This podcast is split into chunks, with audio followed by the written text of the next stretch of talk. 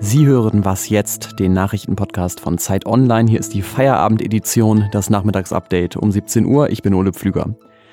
Ob Sie es glauben oder nicht, ich habe heute zwei Themen dabei, die nicht oder nur ein bisschen mit dem Coronavirus zu tun haben. Zum einen werden heute die Verhandlungen über die Zeit nach dem Brexit wieder aufgenommen zwischen der EU und Großbritannien. Und in Israel wird im Moment den Opfern der Shoah gedacht, also des Völkermords an den europäischen Juden. Vorher gibt es aber auch noch das Neueste zur Corona-Pandemie, zum Beispiel zur Maskenpflicht, die an immer mehr Orten eingeführt wird. Und wir beantworten eine Hörerfrage zur Suche nach einem Impfstoff. Der Redaktionsschluss für diese Podcast-Folge ist 16 Uhr. Ich weiß ja um die Not vieler Menschen. Ich weiß um die Not von Eltern und Kindern, um die Not gerade auch von Alleinerziehenden, ich sehe die Not so vieler in der Gastronomie, bei den Hotels und ich sehe die Not so vieler Menschen, die um die Zukunft ihres Geschäfts, ihres Betriebs, ihres Unternehmens bangen. Das hat die Bundeskanzlerin Angela Merkel heute Nachmittag auf einer Pressekonferenz gesagt. Ein kleiner Teil dieser Nöte von ein paar Menschen dürfte sich ab heute zumindest ein bisschen lindern, denn viele Geschäfte dürfen ab heute ihre Tore wieder öffnen. Trotz oder gerade auch wegen dieser Lockerungen hatte Merkel aber auch warnende Worte für uns alle dabei. Wir dürfen uns keine Sekunde in Sicherheit wiegen, sondern wir müssen wachsam und diszipliniert bleiben. Und wenn ich von wir rede, dann sind wir das alle, die Bürgerinnen und Bürger dieses Landes. Und dazu passt eigentlich ganz gut, dass zwar viele Läden jetzt wieder öffnen dürfen, aber gleichzeitig neue Maßnahmen eingeführt werden. Heute hat zum Beispiel Bayern als drittes Bundesland nach Mecklenburg-Vorpommern und Sachsen eine Maskenpflicht angekündigt. Also man muss in öffentlichen Verkehrsmitteln und in Läden einen Mundschutz tragen, Mund und Nase bedecken. Und was für viele Arbeitnehmerinnen und Arbeitnehmer interessant ist, heute Nachmittag kam die Meldung, dass man sich jetzt doch weiter telefonisch krankschreiben lassen kann, wenn man Erkältungssymptome hat.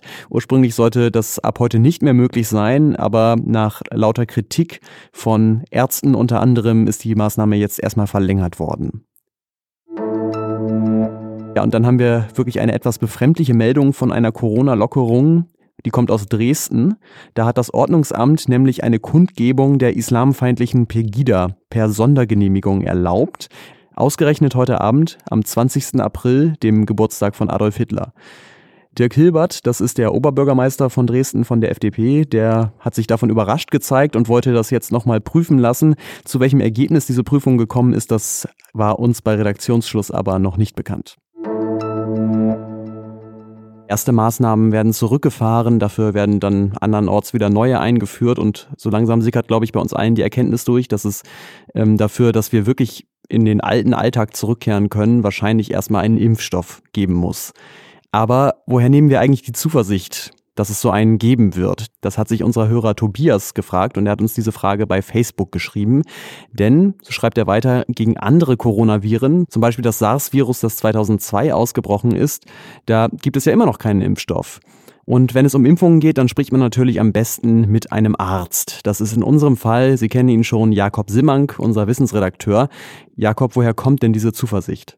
Also die Zuversicht kommt ganz sicher daher, dass in der Impfstoffentwicklung große Fortschritte gemacht werden. Das heißt, wenn wir uns jetzt anschauen, wie lange hat es früher gedauert, einen neuen Impfstoff zu entwickeln, dann haben wir oft fünf oder zehn Jahre dafür gebraucht, manchmal auch noch deutlich länger. Ähm, und das ist heute ein bisschen, ist schon ein bisschen schneller geworden und ähm, äh, und es gibt natürlich ganz viele Kandidaten, die getestet werden. Und es gibt noch eine weitere Quelle der Zuversicht, das ist schlicht, dass ähm, Coronavirus-Impfstoffe bei Tieren durchaus schon funktionieren. Die gibt es, zum Beispiel für ähm, Schweine-Coronaviren. Ähm, und all das gibt Forschern Hoffnung. Das heißt aber nicht, dass es gelingen muss. Also ob es wirklich gelingen wird und wann es gelingen wird, das müssen wir sehen.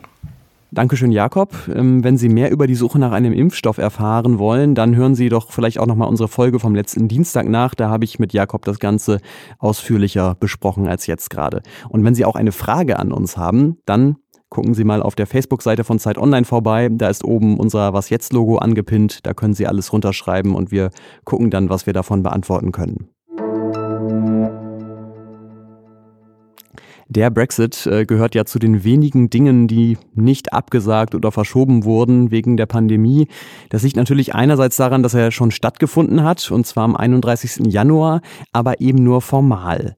Verändert hat sich nämlich seitdem eigentlich nichts zwischen der EU und dem Vereinigten Königreich, denn bis zum 31. Dezember läuft jetzt noch eine Übergangsphase. Und wie es dann weitergeht, darüber haben die britischen Politiker zwar schon viele Worte verloren, aber mit erstaunlich wenig Inhalt. Brexit means Brexit means Brexit means Brexit means Brexit Brexit means Brexit. We will make a success of it. Und weil sich die beiden Parteien vor dem Brexit nicht einigen konnten, wie es jetzt weitergeht, müssen sie das eben jetzt tun. Ab heute gehen die Verhandlungen, die waren auch eine Zeit lang ausgesetzt, weiter. Die wichtigsten Streitpunkte sind unter anderem der dringend nötige Freihandelsvertrag, ähm, auch die Frage, was mit der inneririschen Grenze ist und natürlich kann man das Ganze nicht vielleicht doch nochmal verschieben? Die EU glaubt nämlich, dass man die Übergangsphase verlängern muss, weil man sonst diese Fragen nicht geklärt bekommt. Die Briten sind aber strikt dagegen. Und wenn es keine Einigung gibt, dann drohen mal wieder getrennte Märkte, Zölle und im Grunde eine Art No-Deal-Brexit. Also eigentlich alles wie gehabt und wie schon seit Jahren. Keep calm and negotiate. In Israel wird in diesen Tagen den Opfern der Shoah gedacht, also des Völkermordes der Nationalsozialisten an den europäischen Juden. Heute Abend streamt die Gedenkstätte Yad Vashem eine aufgezeichnete Gedenkveranstaltung und außerdem hat Yad Vashem aufgerufen zum digitalen Gedenken. Das klingt dann so. Sarah Lenger, 41 years old, from Lodz, Poland. Murdered at Treblinka. Jeder, der will, kann da mitmachen und sich aus den Listen der Gedenkstätte Namen und ähm, Herkunftsort und auch den Todestag eines der Opfer heraussuchen und ein kurzes Video hochladen. Und ich tue das hiermit jetzt auch. Edith Hirsch aus Klutsch, ermordet in Auschwitz 1944. Was noch? Das letzte Buch, das ich gelesen habe, das war Die Glocke im See von Lars Mütting. Ähm, sehr zu empfehlen. Das spielt im 19. Jahrhundert in Bütangen, einem Dorf in Norwegen. Und das bekommt einen neuen Pfarrer. Und ähm, der hat große Pläne. Der will nämlich die uralte Stabkirche des Dorfes nach Deutschland verkaufen, beziehungsweise nach Sachsen war das damals. Das kommt im Dorf gar nicht gut an. Unter anderem, weil es heißt, dass die Glocken in dieser Kirche immer mal wieder von alleine läuten, um die Einwohner vor Gefahren zu warnen.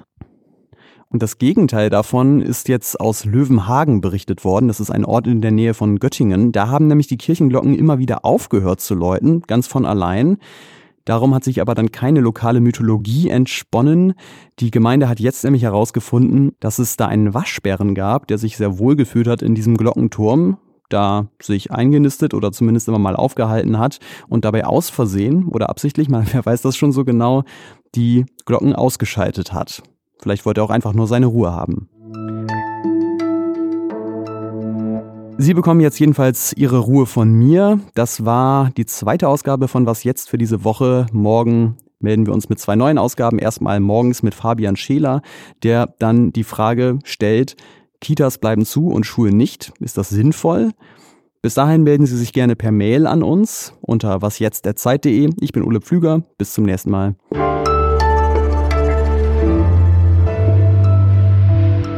Will make breakfast, Brexit a success.